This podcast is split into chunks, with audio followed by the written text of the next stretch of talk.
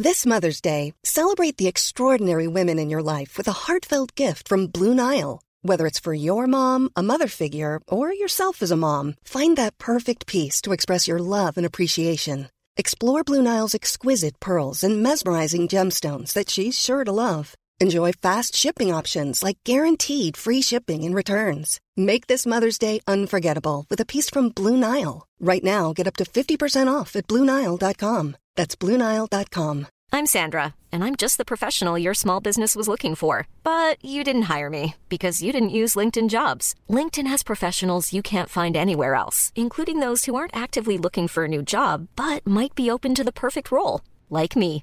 In a given month, over 70% of LinkedIn users don't visit other leading job sites. So if you're not looking on LinkedIn, you'll miss out on great candidates like Sandra. Start hiring professionals like a professional. Post your free job on linkedin.com/people slash people today.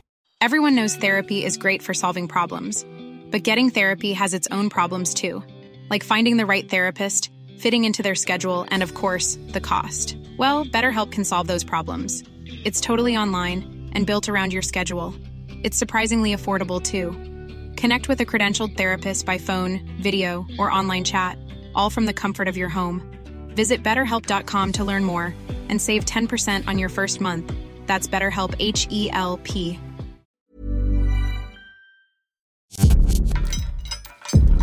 El criminalista nocturno.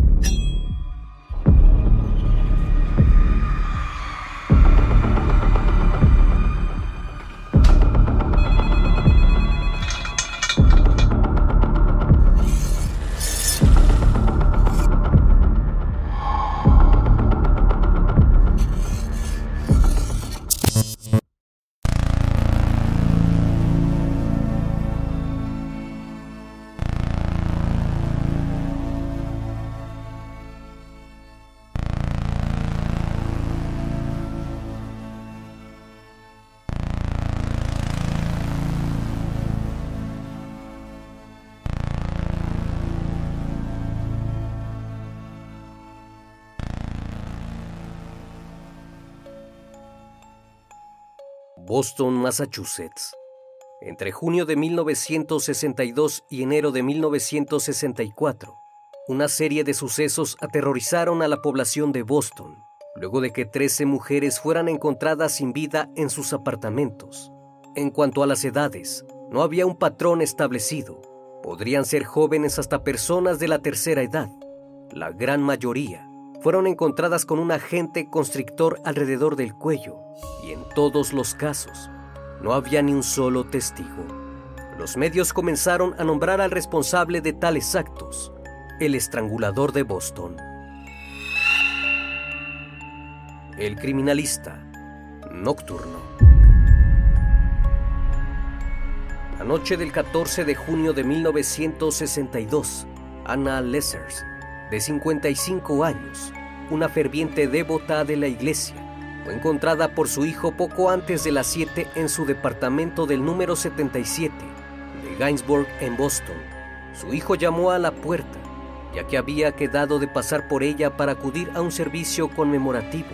La mujer vivía sola desde hacía algunos años y era extraño que no contestara al llamado. Su hijo, convencido de que algo había pasado, comenzó a patear la puerta hasta que la derribó. En ese momento encontró a su madre sobre el suelo, muy cerca del baño, con un cordón alrededor del cuello atado en forma de lazo. La bata estaba tirada en la entrada, lo cual parecía muy extraño. Su hijo llamó inmediatamente a la policía y poco después, dos agentes acudieron al lugar. El hijo de Ana le dijo a los oficiales que su madre se había quitado la vida. Sin embargo, la policía no pensaba lo mismo, pues la bañera estaba a medio llenar, lo cual podría indicar que se disponía a tomar un baño. Su cuerpo presentaba signos aparentes de abuso y algunos cajones estaban removidos y su contenido desordenado. Todo parecía indicar un robo, pero había algunas dudas, puesto que habían dejado un reloj de oro y algunas piezas de joyería. La necropsia indicó que Anna Lessers había sufrido algunas contusiones en la cabeza, provocadas por una caída. No obstante, la causa del deceso había sido por estrangulamiento y no se encontraron pruebas de que hubiera sufrido un ataque íntimo.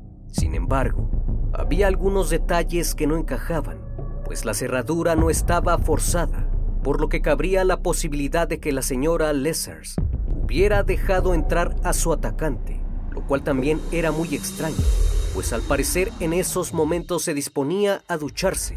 Por consiguiente, no estaba claro cuál era el motivo del crimen. Dos semanas después, el 28 de junio, Mary Mullen, de 85 años, fue encontrada asesinada en su casa en el 1435 de la avenida Commonwealth en Boston. Parecía que de igual forma la habían atacado hasta dejarla sin aliento. Dos días después, en el 1940 de la misma avenida, el cuerpo de Nina Nichols de 68 años también fue descubierto en circunstancias casi idénticas. La mujer había sido encontrada con dos medias de nylon anudadas a su cuello, como un lazo. Aparentemente el móvil se trataba nuevamente de un robo, aunque no tenía sentido, pues el atacante había dejado el dinero y una cámara fotográfica muy costosa en el lugar. Sus ropas, sus fotos y algunos objetos personales estaban regados por el suelo. Además, la entrada no estaba forzada, por lo que se presumía que se trataba del mismo sujeto. Lo alarmante ocurrió cuando ese mismo día se descubrió un segundo cuerpo a pocas millas al norte de Boston, en el suburbio de Lynn. Se trataba de Helen Blake de 65 años, una enfermera retirada y divorciada, quien fue encontrada con los surcos característicos del estrangulamiento. Esta vez, un sostén se encontraba alrededor de su cuello y se encontraron laceraciones en sus partes íntimas. Al igual que los crímenes anteriores, la escena parecía ser un robo. Después de haber encontrado cuatro víctimas en situaciones similares, estaba claro que un asesino en serie estaba operando en Boston. Pronto se reunió a un grupo de detectives para dar con el agresor. Se aconsejó a las mujeres que cerraran sus puertas, que fueran cautelosas con los extraños, pues de no ser así podrían ser una víctima más de este asesino. El perfil que se realizó era un hombre de entre los 18 y 40 años, que sufría de manías persecutorias y de alguna forma sentía rencor hacia las mujeres mayores, porque posiblemente odiaba a su madre. Transcurrió más de un mes sin tener noticias de otro ataque, hasta que el 19 de agosto, Ita Irga de 75 años fue encontrada de una manera espantosa. La habían privado de la respiración con un camisón marrón y sus piernas estaban separadas al lado de dos sillas, donde descansaban sus tobillos, y un cojín había sido colocado debajo de sus glúteos, a modo de que la posición fuera lasciva y provocativa para quien la encontrara. Una vez más, no hubo signos de entrada forzada y los detalles del hallazgo no fueron públicos, para no desatar más el caos. Días después, el 28 de agosto, el cuerpo de Jane Sullivan, de 65 años, fue encontrado no lejos de la víctima anterior, en el 435 Columbia en Rochester. La enfermera había sido asesinada una semana antes y fue encontrada en el baño. La necropsia informó que su deceso se produjo entre el 20 y 21 de agosto. El terror se extendió por Boston. Incluso las personas le atribuían poderes sobrenaturales pronto se le conocía bajo el sobrenombre del estrangulador loco o el asesino del atardecer. El miedo paralizó en gran medida a la ciudad, quienes ahora vivían con la preocupación de sufrir otro ataque. Las mujeres solas ahora dormían con algún utensilio que les sirviera de defensa, fortalecían la seguridad de puertas y ventanas. Pasaron los meses y la ciudad tuvo un descanso Quizás porque ahora las personas estaban alerta de cualquier sujeto sospechoso o que estuviese merodeando por ahí, pero la paz fue abolida cuando el 5 de diciembre se reportó que Sophie Clark, de 20 años, una estudiante afroamericana, había sido hallada en su departamento a pocas cuadras de la primera víctima. En esta ocasión, había señales evidentes de abuso, pues se encontró ADN en sus partes íntimas y había sido asfixiada con sus propias medias. Aunque Clark no se ajustaba al mismo perfil que las otras víctimas, La policía estaba segura de que se trataba del mismo asesino. Además, esta vez tenían una pista sobre él. Una vecina le informó a la policía un hombre había llamado a su puerta, insistiendo en que lo habían enviado a pintar su departamento. La mujer no lo dejó entrar. Finalmente se fue, después de que ella le dijo que su esposo estaba durmiendo en la habitación contigua. Tres semanas después, Patricia Bissett, de 23 años, fue encontrada en su apartamento cerca del área donde vivían dos víctimas anteriores. Patricia, quien se encontraba embarazada en ese momento, fue descubierta luego de que no se presentara a trabajar. Su jefe acudió a su domicilio y luego de no tener alguna respuesta llamó a la policía. Una vez que los oficiales entraron, encontraron el cuerpo de la chica, el cual yacía sobre la cama cubierto de sábanas. Había signos de abuso y de igual forma que las anteriores mujeres, había sido privada de la vida con unas medias alrededor del cuello. El 6 de marzo de 1963, una nueva víctima fue encontrada a 25 millas del norte de la ciudad. Se trataba de Mary Brown de 68 años, quien fue privada de la respiración y además la habían atacado íntimamente. Solo dos meses después, se encontró a la novena víctima, Beverly Sammons de 23 años, quien recientemente había concluido sus estudios. La chica fue descubierta luego de que se ausentara de la práctica del coro. La joven fue encontrada con las manos atadas a la espalda, con una de sus bufandas, una media de nylon y dos pañuelos. Estaban atados alrededor de su cuello. Incluso tenía un trozo de tela en su boca y además tenía cuatro heridas de arma punzocortante en el cuello. En total, fue herida en todo el cuerpo 22 veces. En esta ocasión, no había evidencia de abuso. Hasta este punto, la policía había entrevistado a todos los agresores de los archivos policiales de Boston, buscando alguna conexión entre las víctimas, pero aún así no surgió nada. El cambio de las edades de las chicas hacía más confuso esclarecer de qué tipo de agresor se trataba Así que surgió la teoría que no se trataba de uno, sino de dos sujetos. La policía que ahora estaba desesperada incluso buscó la ayuda de un clarividente, el cual describió al asesino como un paciente mental que había huido del Hospital Estatal de Boston los días en que ocurrieron los asesinatos. Sin embargo, esto pronto se descartó. Para entonces 400 personas habían sido interrogadas más de 5.000 maníacos habían sido entrevistados. Sin embargo, los crímenes no cesaron y el 8 de septiembre de 1963 en Salem, Evelyn Corbin, una mujer divorciada de 58 años, se convirtió en la siguiente víctima. Corbin fue encontrada en su habitación, encima de la cama sin prendas y boca arriba. En este caso fue encontrado ADN en su boca y dentro le habían colocado su ropa interior. El apartamento de la chica parecía que había sido saqueado, de la misma forma que las anteriores damas. El 23 de noviembre, Joan Graff, una diseñadora industrial de 23 años, fue abusada y asesinada en su departamento, en la sección Lawrence de la ciudad. Las declaraciones de los vecinos indicaron que un hombre vestido con un pantalón verde oscuro, camisa oscura y chaqueta había estado en el lugar y probablemente fue él quien entró al departamento de Joan. Varias descripciones de su atacante coincidían con las descripciones del hombre que había pedido pintar el inmueble de la vecina, de Sophie Clark. Todo daría un giro el 4 de enero de 1964, cuando se descubrió uno de los asesinatos más horripilantes jamás vistos. Mary Sullivan, de 19 años, fue encontrada por dos compañeras de cuarto. La chica estaba en posición sedente o sentada en su cama, espaldas contra la cabecera. Sullivan tenía una media y dos bufandas de colores anudados a su cuello. Sus partes íntimas habían sido laceradas con un palo de escoba. En uno de sus dedos del pie izquierdo tenía una tarjeta que decía Feliz Año Nuevo. Había restos de una película fotográfica lo cual hacía pensar que el asesino estuvo fotografiando el crimen en todo momento.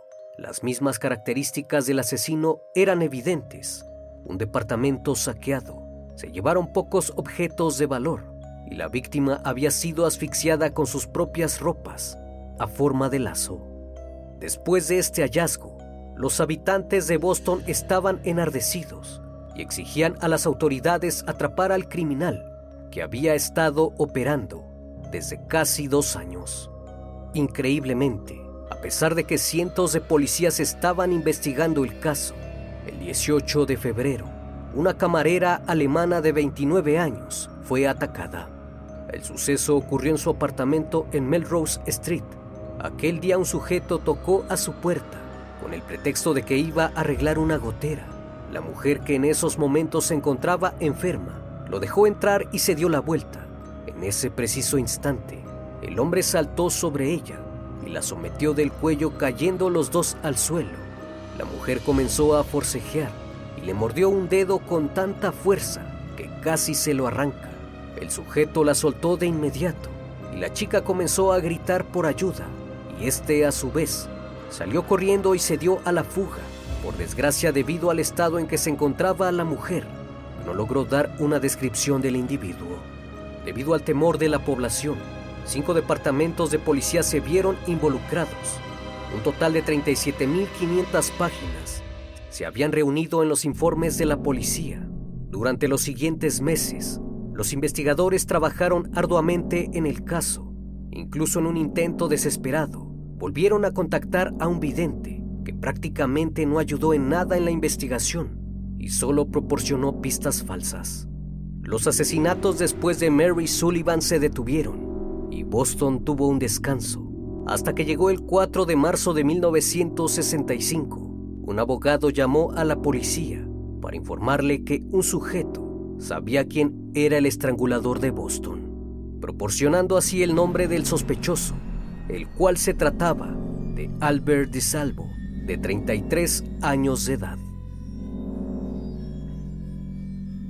DiSalvo había sido arrestado en noviembre de 1964, luego de haber abusado de varias mujeres en Massachusetts y Connecticut, al cual apodaban el hombre verde, porque siempre vestía ropa de trabajo en ese color. Durante su estancia en la cárcel, fue enviado a un psiquiátrico para someterlo a observación. Ahí conoció a George Nassar, con quien mantuvo una conversación que nunca se dio a conocer. Sin embargo, los detalles de esta fueron suficientes para convencer a George que su compañero era ni más ni menos que el estrangulador de Boston. Fue entonces que Nazar contactó a su abogado y motivado por los 10 mil dólares de recompensa que la policía ofrecía por pistas sobre información del criminal, le pidió concretara una cita con Disalvo. Es así que el abogado lo contactó y este accedió a reunirse con él. Aquel hombre de agradable apariencia era el sospechoso idóneo de aquellos crímenes. Era de buenos modales y te inspiraba confianza. En aquella entrevista Di Salvo le confesó que era el autor material de los asesinatos. Fue capaz de dar detalles de todas las atrocidades que había cometido. Incluso dibujó bocetos de 13 apartamentos, a los cuales aseguró haber entrado. El abogado, convencido de lo que acababa de escuchar, se contactó de inmediato con la policía todo parecía encajar a la perfección, aunque había un problema. No había ninguna prueba legal para condenarle y tampoco había ningún testigo ocular que fuera capaz de identificarlo debido a la ausencia de todas las pruebas. La culpabilidad del confeso debía ser demostrada, por lo cual los investigadores pensaron que lo mejor era hacer un interrogatorio formal, pudiera ser utilizado en un juicio pero sin que esta confesión afectara su veredicto. Es decir, tendría que confesar con la promesa de que no lo mandarían a la silla eléctrica, sino que tratarían a toda costa de enviarlo a un hospital psiquiátrico. Luego de que lo declararan enfermo mental, Albert accedió y durante los siguientes meses de 1965, Di Salvo se reunía semanalmente con uno de los investigadores del caso y en cada sesión relataba lo que había hecho con todas aquellas mujeres. Supuestamente la mayoría de los asesinatos los había cometido en fines de semana, pues aseguró que le decía a su esposa que tenía que ir a trabajar y no era así. Una vez fuera de la casa, conducía por las carreteras sin un rumbo fijo, hasta que de pronto su necesidad de terminar con la vida de una mujer se apoderaba de él. Como tal no tenía ningún plan premeditado, así que actuaba espontáneamente. Escogía un edificio al azar y buscaba un timbre donde figurara el nombre de una mujer. Una vez que elegía a qué departamento ir, tocaba la puerta con la excusa de tener que realizar un trabajo de mantenimiento. Debido a su aspecto, las mujeres no sospechaban de él.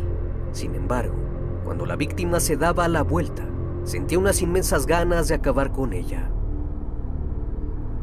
Cuando le preguntaron por qué desordenaba los apartamentos, no pudo dar una respuesta.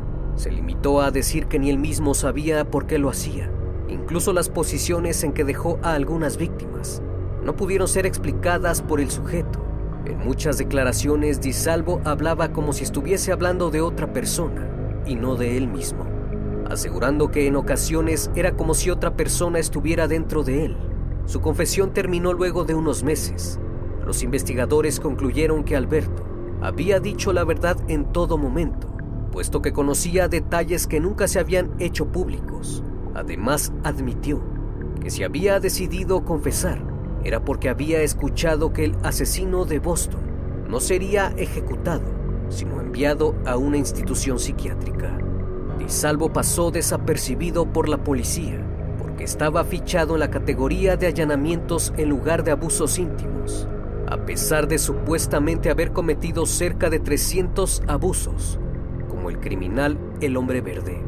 La diferencia de edad en las víctimas es explicado porque Di Salvo escogía a sus víctimas al azar, pues nunca había una planificación anterior y actuaba espontáneamente, a diferencia de lo que creían los investigadores sobre el odio hacia las mujeres. Di Salvo tenía buena relación con su madre, aunque no era lo mismo con su progenitor, pues este era un hombre alcohólico y violento que maltrataba a su esposa e hijos y los obligaba a verlo intimidad con mujeres que llevaba a casa. Fue cuando su padre lo vendió como esclavo a él y a su hermana, a un granjero que le pagó nueve dólares por ellos. Desde temprana edad, Di Salvo aprendió a robar gracias a su padre y a la edad de 12 años fue arrestado por primera vez. A pesar de eso, se enlistó en el ejército y estuvo ahí durante algunos años hasta que en 1954 conoció a Ingram, con la que inmediatamente se casó y tuvo su primera hija llamada Jody, quien nació con un defecto físico en la cadera. Poco después tuvo un varón llamado Michael. Durante su matrimonio siempre se comportó a la altura de un buen esposo y trataba bien a sus hijos. Era dócil y servicial, pero con el pasar de los años comenzó a sentir el rechazo de su esposa, porque él pensaba que ella lo culpaba de que su hija hubiese nacido con ese problema en la cadera. Ello motivó a Disalvo a acercarse a jóvenes haciéndoles creer que trabajaba en una agencia de modelos y poco a poco comenzó a tomar confianza hasta llegar al punto de abusar de ellas. El 10 de junio de 1966, luego de que fuera sometido a varios exámenes psiquiátricos, fue declarado competente para someterse a juicio, pero únicamente por las víctimas del hombre verde, aunque él seguía apelando no culpabilidad por enajenación mental. Sin embargo, el fiscal del caso dijo que Alberto Di Salvo era un criminal que fingía síntomas, con la esperanza de ser recluido en una institución mental, de la que sería fácil salir en unos cuantos años. El abogado de su defensa pidió lo consideraran un enajenado mental, que así pudiera ser objeto de estudio para conseguir una mayor comprensión de este tipo de criminales en el futuro. A pesar de eso, el 18 de enero de 1967, el jurado lo encontró culpable y fue sentenciado a cadena perpetua y fue devuelto al hospital psiquiátrico, donde se encontraba en esos momentos en espera de ser enviado a una prisión de máxima seguridad, aunque un mes después logró fugarse del hospital con otros dos compañeros. Sin embargo, no tardaron mucho en encontrarlos y fueron arrestados nuevamente. Después de su fuga fue trasladado a la prisión de máxima seguridad de Walpole, Massachusetts, donde pasaría el resto de sus días. El 25 de noviembre de 1973, Di Salvo le comunicó al médico psiquiátrico que necesitaba verlo con urgencia, porque tenía algo importante que decir sobre los asesinatos de Boston. Aquella noche fue hallado en su celda con seis puñaladas en el corazón y otras diez en otras partes del cuerpo, supuestamente luego de una riña en la cárcel. Nunca se logró saber quién le privó de la vida. Lo único que se pudo confirmar es que al ser una cárcel de máxima seguridad, tuvo que haber un grado de participación entre empleados y prisioneros para que esto ocurriera. Según el psiquiatra, Di Salvo quería retractarse de lo que había confesado, quedando así el misterio sobre si en verdad Di Salvo era el estrangulador de Boston. Lo cierto es que después de que Alberto fue arrestado, no hubo más asesinatos, aunque se piensa que esto no fue obra de una sola persona, sino de más, que se imitaron recíprocamente. En 1995, el sobrino de la última víctima, Mary Sullivan, pidió las grabaciones de la confesión de DiSalvo y descubrió que su descripción de los asesinatos no se ajustaba a lo que se describía en la necropsia de las víctimas. A criterio de muchos especialistas, el estrangulador de Boston fue una creación de los medios y Albert DiSalvo se prestó como conejillo de indias para darle fin a este caso. Lo cierto es que hay muchas preguntas sin respuesta y hasta el día de hoy no se sabe si realmente Albert fue el temido asesino de Boston. En 2001 los cuerpos de Mary Sullivan y DiSalvo fueron exhumados para saber de una vez por todas si él la había asesinado. El resultado al comparar el ADN con las pruebas encontradas en el lugar de los hechos no deja ninguna duda de que Albert fue el responsable de privar de la vida a Sullivan.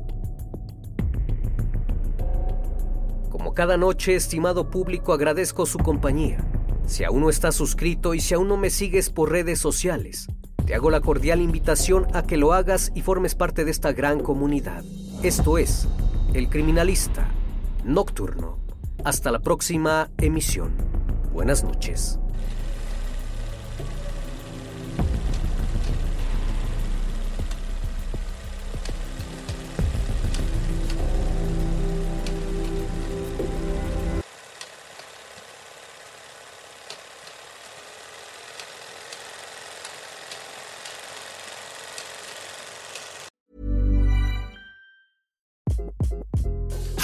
This is Craig Robinson from Ways to Win, and support for this podcast comes from Invesco QQQ, the official ETF of the NCAA. Invesco QQQ is proud to sponsor this episode and even prouder to provide access to innovation for the last 25 years. Basketball has had innovations over the years too. We're seeing the game played in new ways every day. Learn more at Invesco.com slash QQQ. Let's rethink possibility. Investco Distributors, Inc.